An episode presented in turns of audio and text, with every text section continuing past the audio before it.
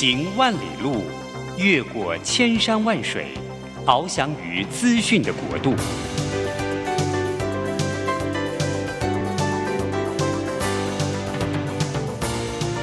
以全方位的视野，飞向更高更远的目标。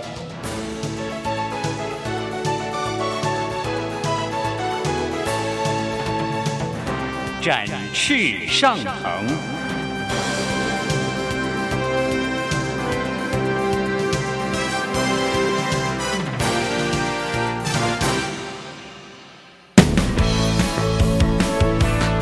这充满挑战的商业环境中，唯有洞察人性需求，才能掌握市场趋势和议题。品牌行销，消费生活，让王福凯和您一起侃侃而谈。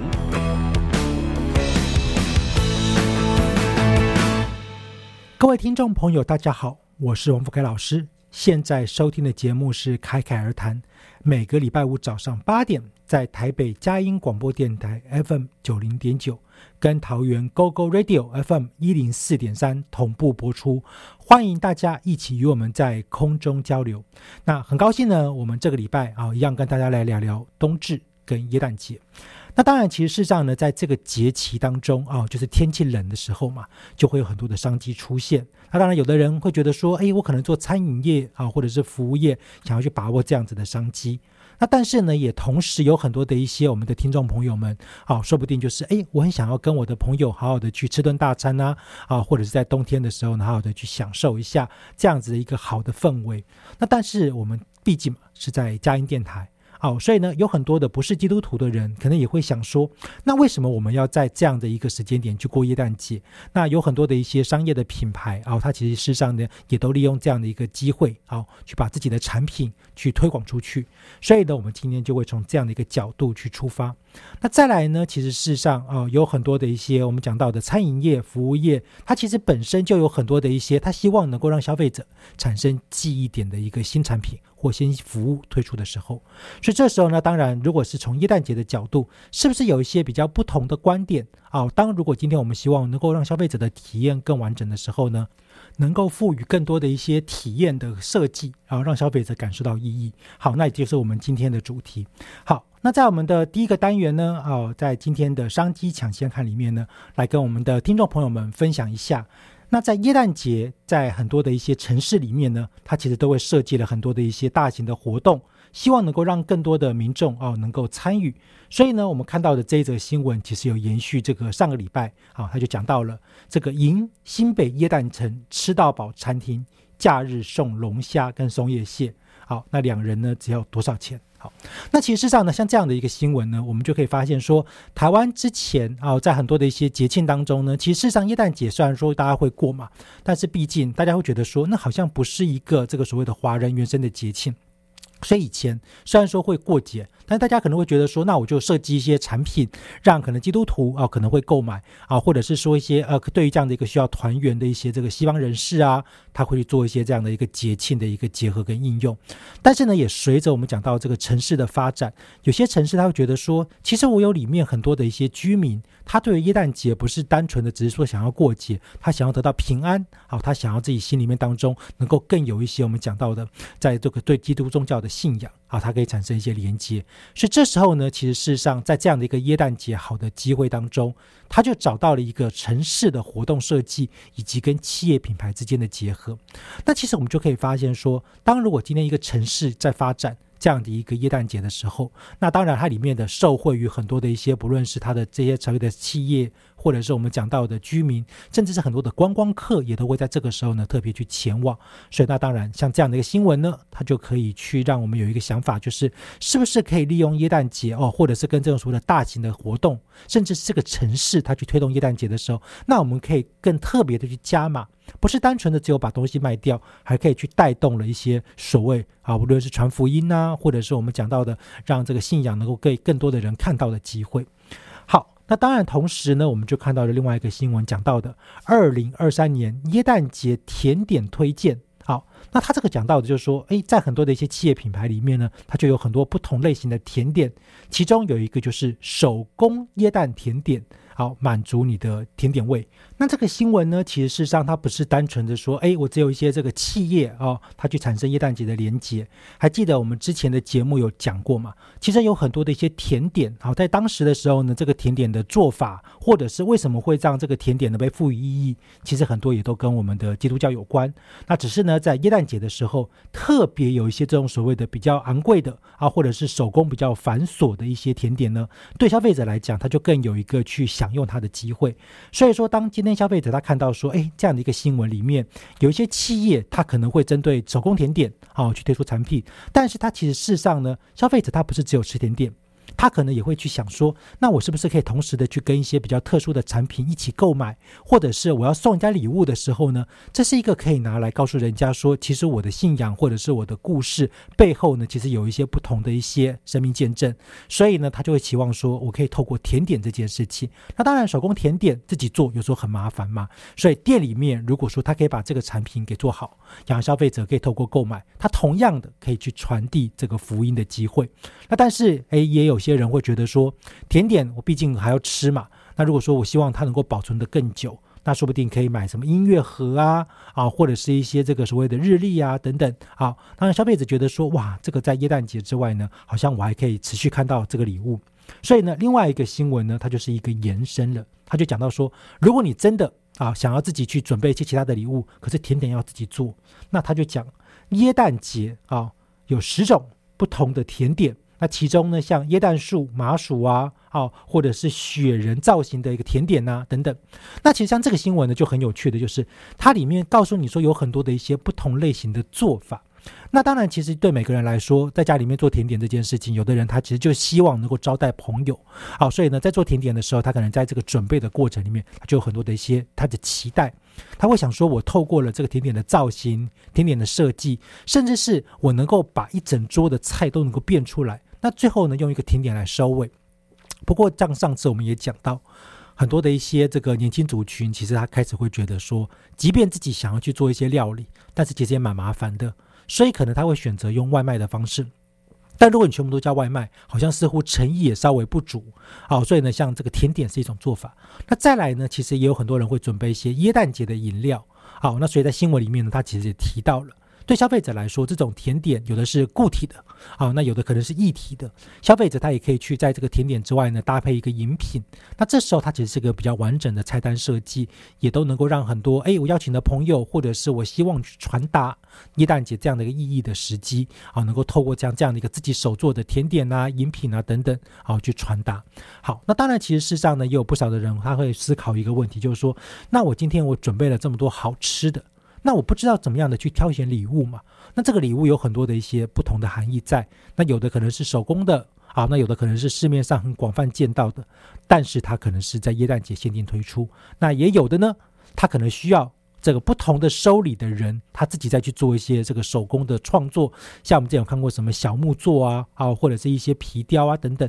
他都可能是要让这个收礼的人啊，他也要自己呢去参与其中。所以呢，那这个新闻就讲到了交换礼物怎么挑啊？二零二三年耶诞节十大礼物精选。与好友共享无感盛宴，那其实我就看这个新闻内容，就发现说好有趣哦。原来现在消费者，尤其是年轻族群，他觉得我买一个礼物送给对方。如果就单纯送了，他其实是有点诚意不足的。有时候第一个嘛，交换礼物啊，大家可能会互相的在这个交换的过程当中啊，有种互相参与感。但有的时候呢，也有一些人会觉得说，那其实我要的不是只有单纯的送礼物，我希望你也能够用我的礼物一起来做一些什么事情，甚至两个人一起用这个礼物呢，例如我刚刚讲到的，一起去组一个小的模型，或者是做一个小的一个皮雕皮件。那消费者他会觉得说，在这个互动过程里面，好像似乎更有温度。好，那当然，其实事实上呢，以我们的时间点来讲，除了我们即将要面临啊，在这个耶诞节要来临的时候呢，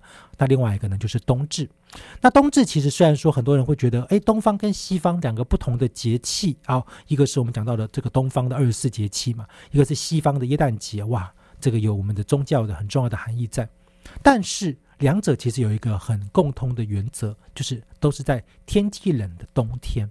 所以，其实当我们今天去想说，哎，像这样的一些不同的商机，它其实背后的含义就是我能够去运用啊，所谓的一个冷天的时候，消费者他喜欢团聚，那我可能去思考。设计一些好的产品，让消费者可以做购买。那我也可以在一个所谓的餐厅或餐饮业当中去做一些更好的氛围跟布置，甚至我们都不要去排斥说，在天冷的时候，耶诞节，那我们的椰蛋饮品可不可以去加上汤圆呢？如果今天你说，哎，我的这个椰蛋节当中啊，我把一些东方的一些好的概念或创意也加进去，它同时被赋予了这个冬至本来背后的含义。其实台湾这些年在吃汤圆的时候，真的很少人会说，只是因为汤圆很好吃。其实有不少的人，他纯粹就是因为觉得，在汤圆的这个享用的时机，它的背后就是那个团圆跟团聚。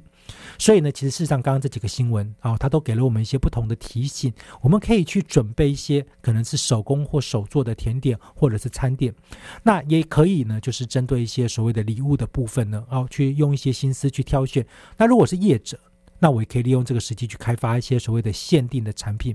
可是呢，如果今天我可以让消费者在这个体验过程是更完整的，他可以去加入了可能是台湾人比较熟悉的，像这种刚刚讲到的冬至的氛围啊，冬至的这个甜点啊、汤圆啊等等。所以他在吃的过程里面，他就觉得哇，好像跟以前不一样。其实我们看过那个小汤圆啊，它这个红色跟白色，其实放在耶诞节里面是真的非常的应景。所以，如果说，哎，我们可以把它，不论是把它做成这个所谓的汤品啊，哦，加入红豆汤啊，哦，或者是，哎，我也可以把它做成这个我们讲到的，哦，这个派呀，哦，把它放在这个派里面，当做是它的这个原料之一。其实，市场消费者看到了，他都会有很多的一个讨论。那我记得在前几年的时候，甚至还有人把这个汤圆，哦，做成了披萨。好，那当然，这个有些消费者可能会过不去了。那有些消费者觉得很有创意，所以它似乎也都是一些可以去思考的一个发展方向。好。那一样的呢，在我们的第一个单元当中啊，就是透过了这些所谓的时事、时事发生的新闻，它背后的意义呢，给大家一些不同的想法啊，不同的创新跟体验。好，那一样的，我们先稍微休息一下，听个音乐，等一下再回来。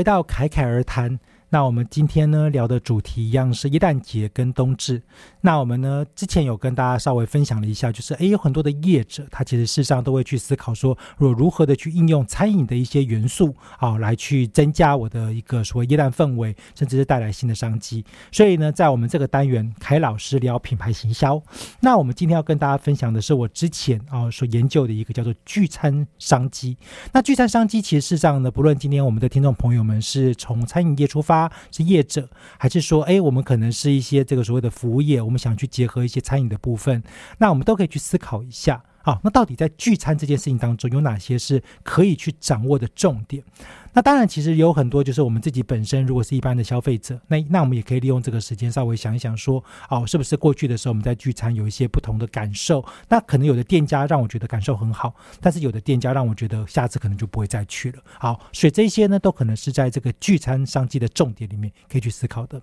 好，那首先我先来分享一下，就是说聚餐的形式其实有影响了很大一部分所谓的消费者的需求。像以前我们可以看到的，在东方的时候，大部分的人聚餐。都是什么结婚嘛？啊，或者是所谓的一个这个婚丧喜庆啊，甚至有可能会是一些这个升官升职等等。那在西方其实虽然说差不多，但是西方可能更多的是在这个仪式这件事情，比如说耶诞节啊，或者是什么什么生日啊，啊，或者是什么什么一个所谓的一个很重要的时间点。所以大家在聚餐的时候呢，可能更像是一个全国或者是这个城市里面的一个重点。所以在这个时候呢，其实事实上呢，我们可以发现，在不同的目的性的聚餐上，它可能会希望的仪式是有所不同。的，好，那第二个就是所谓的聚餐里面我们在吃的东西的分类，像华人比较喜欢的就所谓的分食。啊就是我们看到这个桌上呢，有很多美味的食物，大家来分着吃。但是在西方比较多的叫做所谓的位上啊，就是呢我一个一个位置上面呢去上给你。好，所以呢像牛排啊、西餐啊等等，看到都是位上。所以也因为了这样两个聚餐的形态不同，所以我们就要稍微思考一下：当如果今天我要去设计像这样子一个所谓的对消费者来讲有吸引力的聚餐商机的时候，诶，那我是业者，那我要掌握哪些重点？好，那我们就先来讲第一个。那第一个呢，就是你要事先了解到，我希望我的店里面去设计的这样一个服务的对象到底是谁。好像有的时候呢，如果今天针对的是企业，那我是不是可以事先掌握一下？诶，我这个企业这一次要来多少人？好，大概年龄层是什么样子？他们喜欢的食物的偏好。那这时候通常因为它很多的是企业为考量的话呢，它一次来的人其实是非常多的，所以我甚至可能在今天的营业呢就被包场了。那除了我们看到的。这种所谓的企业聚餐之外，那还有两个很重要的对象，其中一个就是家庭聚餐。毕竟，如果今天你说我一整家餐厅里面哦全部都是家庭的话，诶，我也可以带来不少的营收。可是因为家庭就有分了，我可能是夫妻两个，有可能是带小孩，甚至有可能是带长辈。所以，当如果今天我知道我的家庭的类型不太一样的时候呢，那我可能就要去针对这个家庭来做一些调整。那第三个呢，啊，这个聚餐也很重要，就是针对情人或情侣。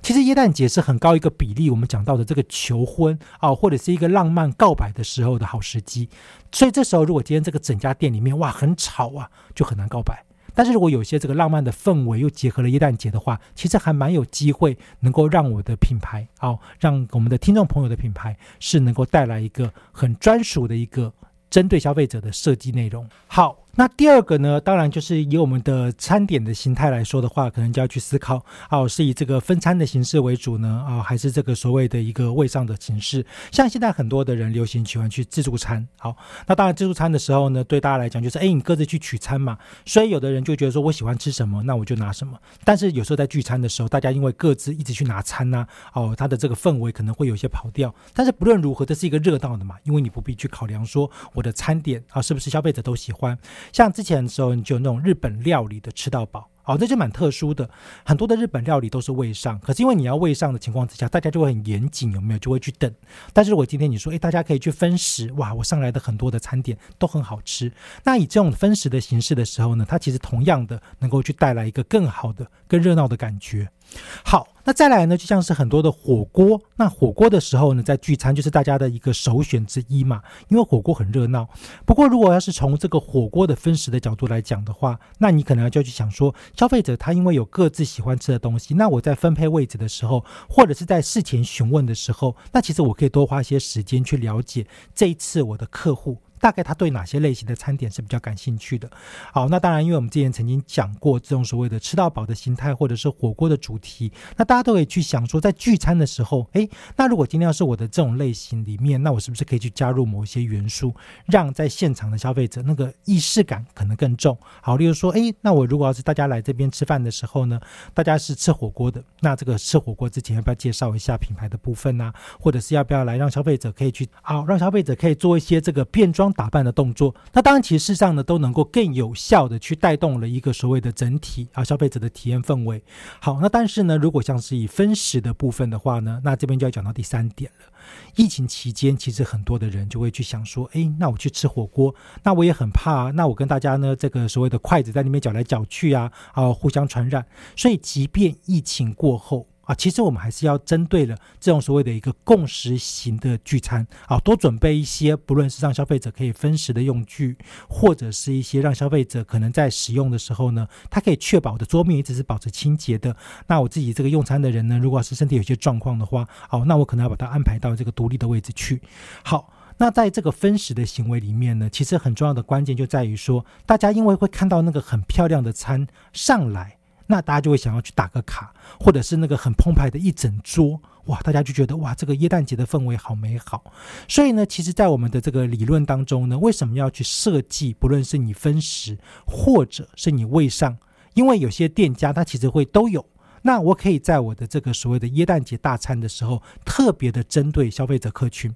那这时候就要来稍微聊一下冬至的部分了。其实像很多我们在吃汤圆的时候呢，我们就会去想说，我们总不会一个大碗里面哇，大家在那边捞汤圆，哇，这有时候蛮怪的。所以说，在这个所谓的特殊的节庆当中的时候，那我们就可以把像汤圆这样的东西，诶，我先让消费者来看一下碗漂亮，然后呢，我就请一个这个专属的服务员呢，在这个时间当中啊，帮你去做一个位上的动作。那其实这个就结合到了第四项，要有一个建立专属的对消费者来讲的体验过程。或者是美好的记忆，像我在很多年前的时候呢，我们有时候去吃一些饭呐，啊，这种所谓的饭局，就会发现那种比较高级的，或者是有包厢形态的，就会有这个所谓的特殊的料理的方式，它是要有这个所谓的服务人员或者是厨师来进行。好像那个烤鸭点火一下，哇，这个烧起来很漂亮啊，再帮你去做片鸭啊，或者是这个汤呢，它可能要再去做一个所谓的二次的烹调，让这个汤的香气更完整啊。最后呢，哎，再做分食的动。作那当然，像有一些餐厅啊，它也有可能，例如说，哎，我点了一个面，那我可能会有这个所谓的现场表演拉面呐，哦下面条的动作，所以这些呢，其实都是可以对消费者来讲去产生一些比较独特的记忆点的。那甚至像我们看到，你这个火锅要吃完了，最后他帮你做一个这个粥的烹调，那消费者就会感觉说，哇。今天这个店家，他居然会针对了我这样子的一个所谓的聚餐形式呢，有一些创新的做法。那当然，这个人数也不能太多啊，毕竟如果说我有五百桌，哦，那五百桌的每个都去做这些事情的话，可能就很困难了啊。所以他必须要有一个所谓的调整啊，合适的调整。好，那这个呢，还有加入了另外一个元素，就是店员本身、服务员本身。好像前几年呢，我就有看过一个影片，是这个耶诞节的时候呢，有一个咖啡品牌，好，那它呢就是在一个限定的时间当中呢，诶，突然之间这些店员一起开始唱这个耶诞节的歌曲，那在同时呢，他也鼓励他的消费者一起唱，大家就会在一个。咖啡店里面感受到这种很独特的氛围，其实这个蛮好的，因为呢，在这种聚餐的设计当中，有些人就是希望能够去感受到体验一种欢愉感嘛。而且毕竟有很多的人来吃饭来聚餐，其他本来过去的经验就是说，诶，我只要期待有放放音乐就好啊，有一些布置就好。但是如果今天要是能够把这种所谓的一个独特专属性给加进去，它可能效果更好。好，那再来呢，就是我们的第五个，就是音量的控制。其实这几年常常会发生这种所谓的，因为聚餐哇，大家太开心、太兴奋，结果互相彼此呢，客人之间感觉到不舒服。而发生的纠纷，所以如果今天要是哎，我们的对象是比较针对学生聚餐的，那我们可能就要清楚的告知，就是哎，我们的声量大概到哪里呢？啊，或者是说，哎，要是有隔壁桌反应的时候，能不能要做一些调整？那也有一些餐厅，它是比较诉求所谓的情侣，好，那这时候呢，他的聚餐他就可能希望音量要更小声一点，好，所以呢，这个音量的控制，那有时候大家音量会变得很高亢，也是因为有喝酒。好，所以呢，哎，要不要提供酒品，或者是要不要这个限制？好，这个可能都是必须要去做一个现场的观察或调整的。那当然，有些人很喜欢聚餐，跑去那个什么吃到饱餐厅啊，因为酒尽量喝嘛。但是毕竟要真的喝醉。不会这么容易，可是你去那种热炒店聚餐，哇，这就不同了。其实很多的人这几年耶诞节喜欢去热炒店，也是因为 氛围，哇，这个天气很冷啊，大家去那边喝锅汤啊，哦，大家吃一些热炒，再喝点酒，可能很开心。但是店家可能就要再掌握一下消费者他的这些所谓饮酒后的行为。好，那再来第六个呢，就是针对所谓的顶级顾客，要去建立一些比较独特专属的上菜流程。像我记得有时候呢，像这种聚餐形式，最害怕的就是胃上，结果我们大家都一起点的餐，有的人都已经到了这个主菜了，有的人呢还在喝前面的前汤，甚至是还在吃沙拉。哇，那这样子就不太好。所以呢，如果今天要是这种所谓比较高单价的顾客，他可能会更在意，就是整个上菜流程。像我印象中也是很深刻，像有一次的时候，我们去看有一个是那个所谓的哎烧烤吃到饱。那烧烤吃到饱一般来讲就是很适合聚餐，可是烧烤吃到饱有时候我们点的这个所谓的食材。诶，他如果没有来，大家就无法去感受到这个烧烤的过程的快乐感嘛。所以呢，他是要如何去掌握到，就是消费者他在一边烤的时候一边吃，也能够去提醒消费者哦，你在点餐的时候呢，如何的更流畅的进行。那这些其实都是可以去带动，就是对消费者来说它是有帮助的。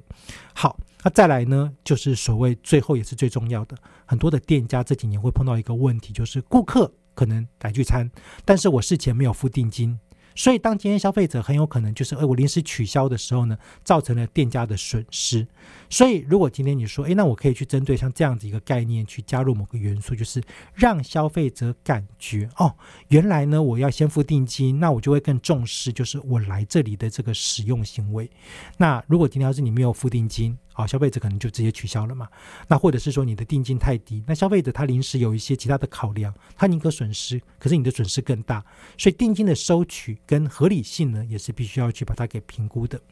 好，那前面我们讲的这些呢，都是针对聚餐商机当中，我们过去必须要去重视的。好，那这边就要来补充一下，就是有没有一些比较独特的地方？例如，其实有很多的时候呢，我们即便是因为耶诞节。而过来聚餐，但其实背后还有很多的原因，像是到年底的时候，大家是尾牙的聚餐，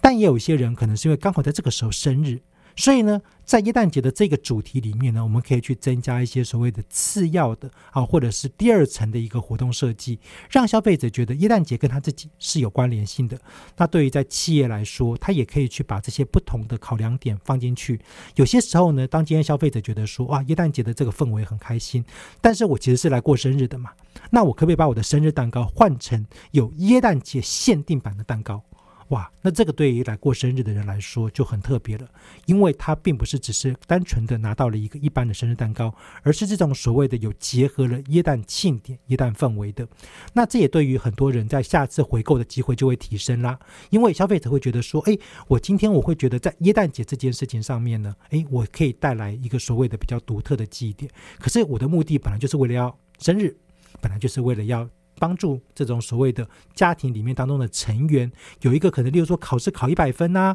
哦，甚至是哎，我可能刚好有一个不错的这个工作的表现，那我们把这个元素给。累加进去的时候，它其实是可能更有效的。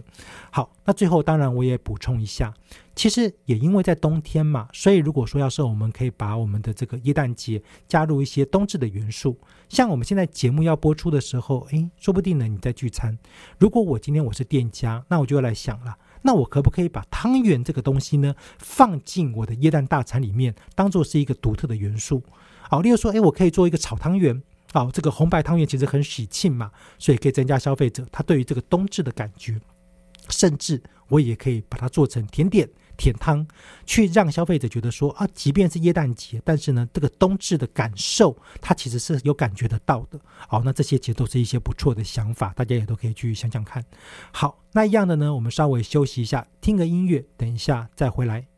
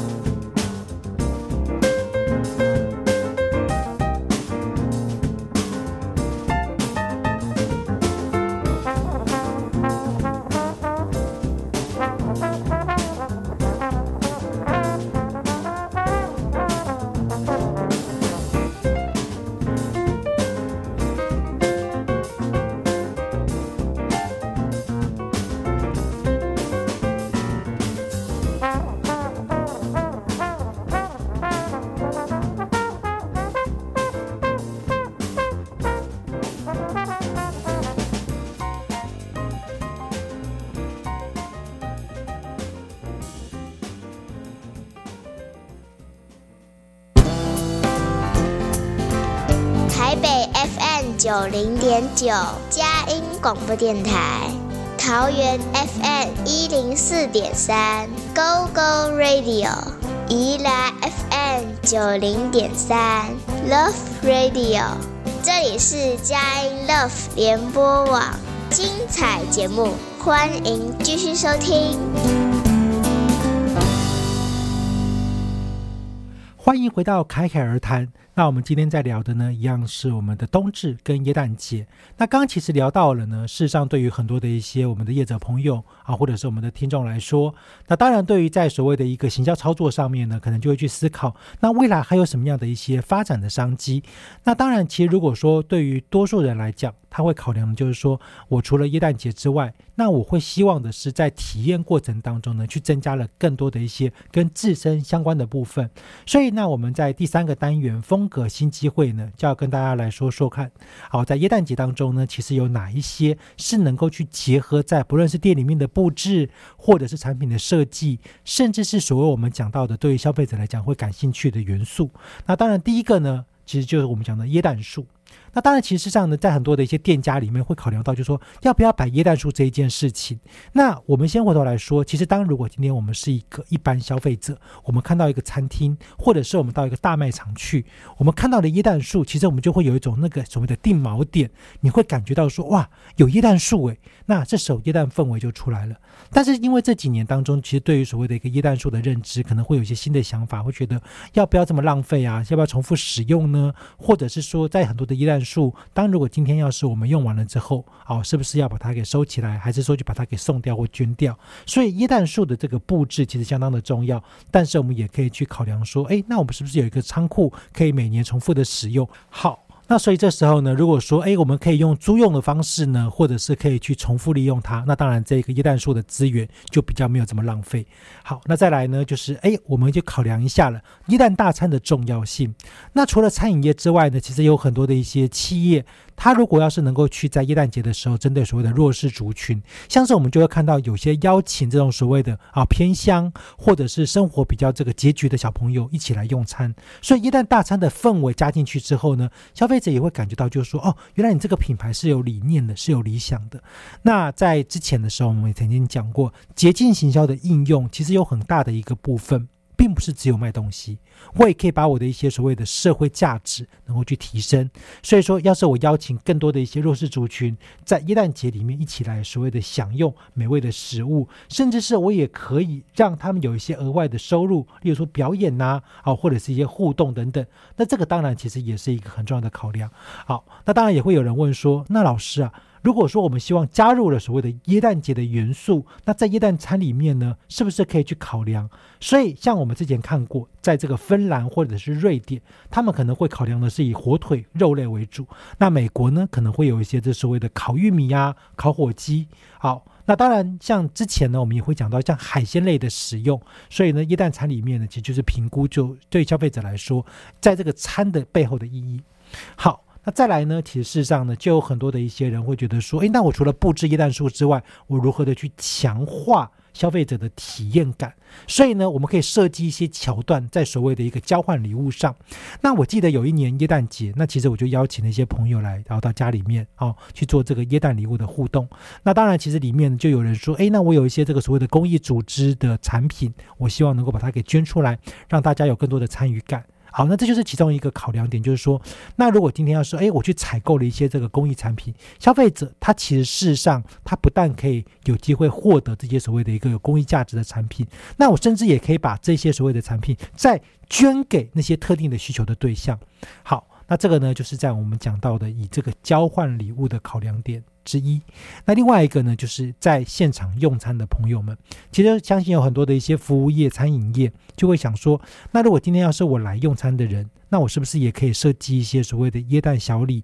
啊，让大家可以去做所谓的一个抽礼物的动作啊，甚至是我可以邀请我这些来用餐的朋友们多准备一份礼物哦，那说不定大家就觉得说，哎，我们有机会互相到认识彼此，这个也是蛮有创意的。那当然对店家来讲的话，甚至你可以去结合所谓的爱情元素，好，要是有人想要利用在椰蛋节里面求婚，或者是能够去告白。哇，这个多浪漫！所以呢，你就可以把这样子的一个准备礼物的桥段，变成了一个求婚很难忘的，甚至对于当天去用餐的人也会觉得很难忘的一个仪式感。好，那当然啦，这个交换礼物这件事情是自愿的，是很重要的。你不要说，哎，我要逼大家说一定要去准备礼物，到最后呢，有可能你所准备的礼物导致了消费者会觉得说，哎，我今天这个体验过程其实不愉快的。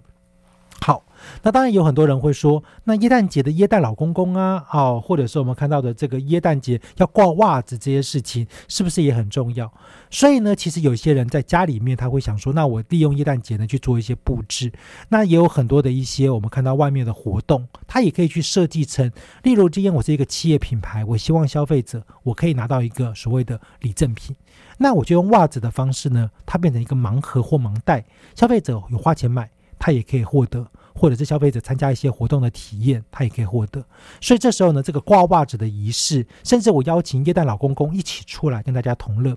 那当然不会言，在耶诞节当中很重要的就是我们的基督徒。所以说，要是我们能够去结合报佳音哦，再把这样的一个报佳音的仪式给加进去，其实是更有创意的。所以像我们之前聊到这种所谓的新北耶诞城。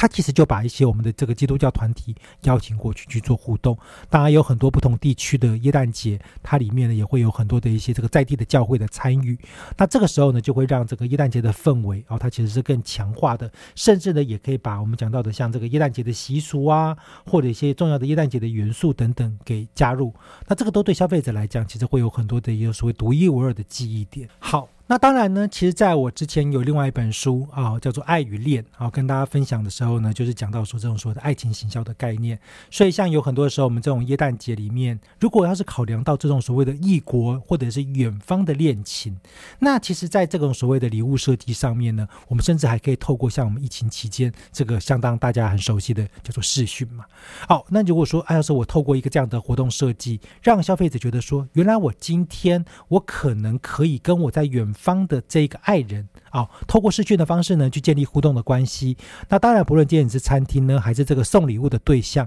像我曾经有一个印象中，就是这个所谓的航空业。好，那这航空业很特别的是，他让消费者在参与的时候呢，他在事前你要登机嘛，好，他请一个耶诞老公公在这个所谓的数位上面呢，问你想什么礼物。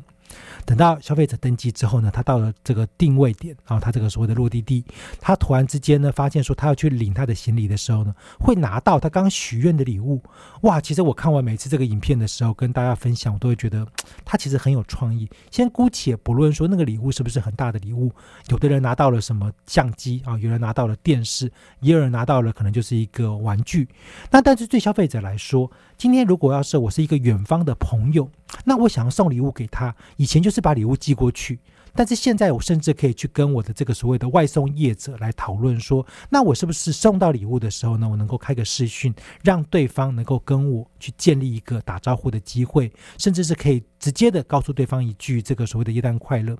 那其实，在以往在所谓的数位化还没有这么流行的时候呢，很多时候我们都有这个想法在。但其实我们今天甚至就可以用这个方式。那我也有曾经看过，就是那种所谓的餐厅，他说我有好多的消费者在不同的地方想要一起聚餐，那刚好我这个餐厅呢有分店。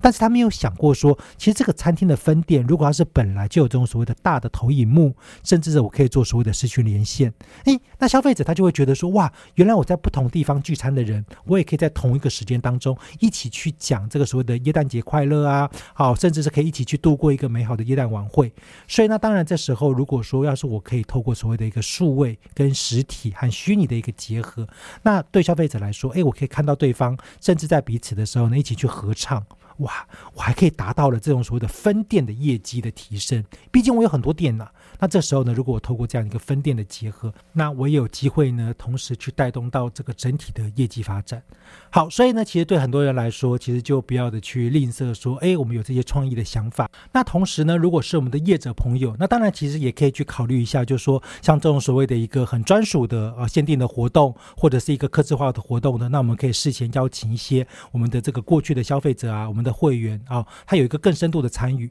那当然，其实这时候呢，说不定可以带来一个更精准的一个所谓的活动设计跟业绩。好，那当然其实有很多的想法，或许大家也都可以去尝试看看。那一样的呢，那我们稍微。的休息一下，听个音乐，等一下再回来。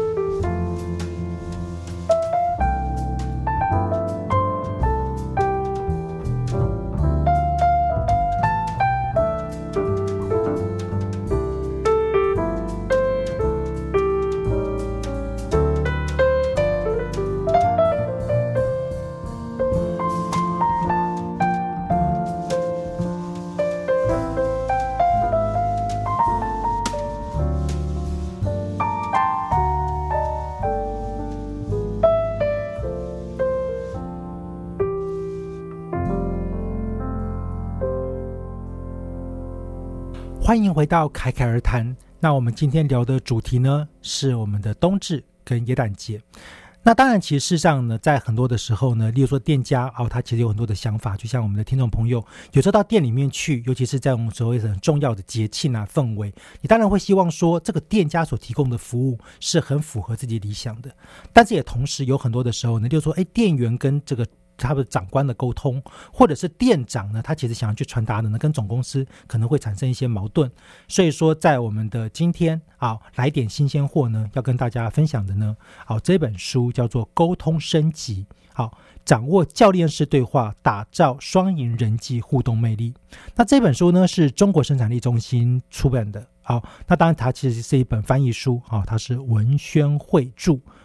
陈雅利益。那这本书其实我在在看的时候呢，其实我并不是把它当做是一个工具书看。为什么？因为其实很多的人会觉得说，哎，我今天听到这个沟通这件事情呢，似乎就好像是一个不太容易的事情。所以说，很多人就会教你什么技法啊，怎么做啊，啊，或者是立即性的达到一些这个成果。那这本书其实我在看的时候呢，它其实比较像是一个描述性的。好，例如说，他会描述到说，哎，当两个人对于同样一个距离的测量这件事情的时候呢，他其实是。有些不同的观点的，好，那一样的呢？我首首先呢，我先跟大家这个说明一下啊，就在这本书里面呢，大概会有一些比较不同的章节。好，那我来选几个比较重要的章节，例如说，与其抱怨，不如另寻他径。好，或者是说，假设思考的新力量。那或者是呢？啊，问的对，还得问的巧。那这几个章节呢，也就是我自己觉得说，哎，他可能是比较这个有特别的想法的。对于在沟通上面呢，对于很多的我们的听众朋友们，可能会有一些帮助的。好，那首先呢，我先来聊聊，就是这个章节呢，啊，叫做这个与其抱怨，不如另寻他途。好，那其实事实上呢，这个里面就描述到，就是说，很多时候我们在碰到沟通的问题，其实我们明明就知道对方他不是真的要沟通。他只是要抱怨，像里面就有提到，与其将请听他人的故事视为抱怨，不如看成他们渴望将违背常理的价值观导正的故事。所以代表说，哎，有事的时候我碰到这个工作上面挫折感很大，那我其实呢想告诉我的朋友说，哎，其实我在这件事情上面呢怎么样怎么样怎么样。那有的人就听不下去，他说啊，你这个人就是抱怨。但是听的人呢，他其实如果今天是愿意从沟通的角度。来看待的，那这个时候我们可以来讨论一下，就是哎，这事情怎么那么夸张啊？它是怎么样发生的？所以呢，一个是单纯的去抱怨他，那听众呢可能也听得很辛苦，但是不得不听；另外一个是听众呢，可能可以从哦这个事情的背后可能发生什么事，因为这个背后呢，说不定讲的人他并没有想到。那因为呢，在这个沟通的过程当中，哎，你突然提醒了他，那至于在背后是不是有什么事情呢？哎。那这个时候呢，如果说对方来，他可能愿意去思考一下，哦，那就不同了。那但是也不是说，哎，你就一定要去这个导正对方所说的话。毕竟呢，当今天会跟你去在这样子一个沟通过程里面去分享抱怨的人，他其实是真的可能受到了很多的挫折或者是痛苦。好，那再来呢，另外一个章节就叫做问的对，还得问的巧。